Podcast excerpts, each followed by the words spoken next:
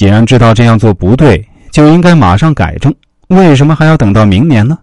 其实，这也正是诺贝尔文学奖得主鲍勃·迪伦的作品《答案在风中飘》里面的主旨：是一个人要仰望多少次才能看见天空？一个人要有多少只耳朵才能听见人们的悲泣？要牺牲多少条生命才能知道太多的人已经死去的答案呢？我的朋友，在风中飘扬的答案，他在这风中飘扬。针对这首歌。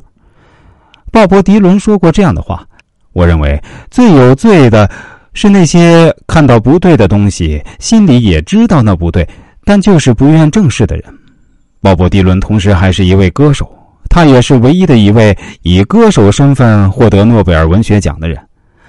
我们接下来说第四种，那就是擅长把握时机的人。《周易系辞传》中说：“君子藏器于身，待时而动。”这是一句非常有名的话。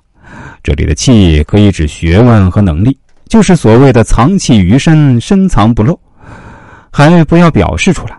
有气不用可以，但不可无气。但是有气还要看时机。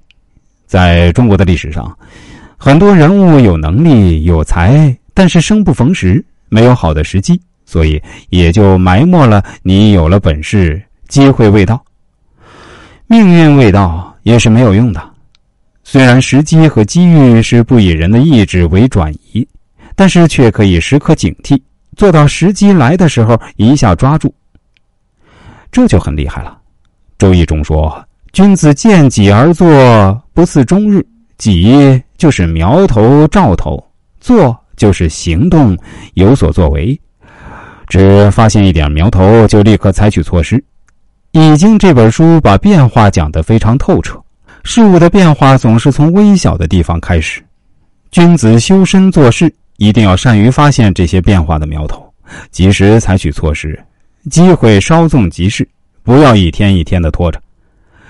第五，谦卑低调的人，《周易》谦卦中说：“谦谦君子，卑以自牧也。”这里的“牧”就是养的意思，引申为自守。卑以自牧就是谦卑自守也。乾卦是六十四卦当中唯一的一个六爻全集的卦。乾卦在《易经》是一个卦名，叫做地山谦。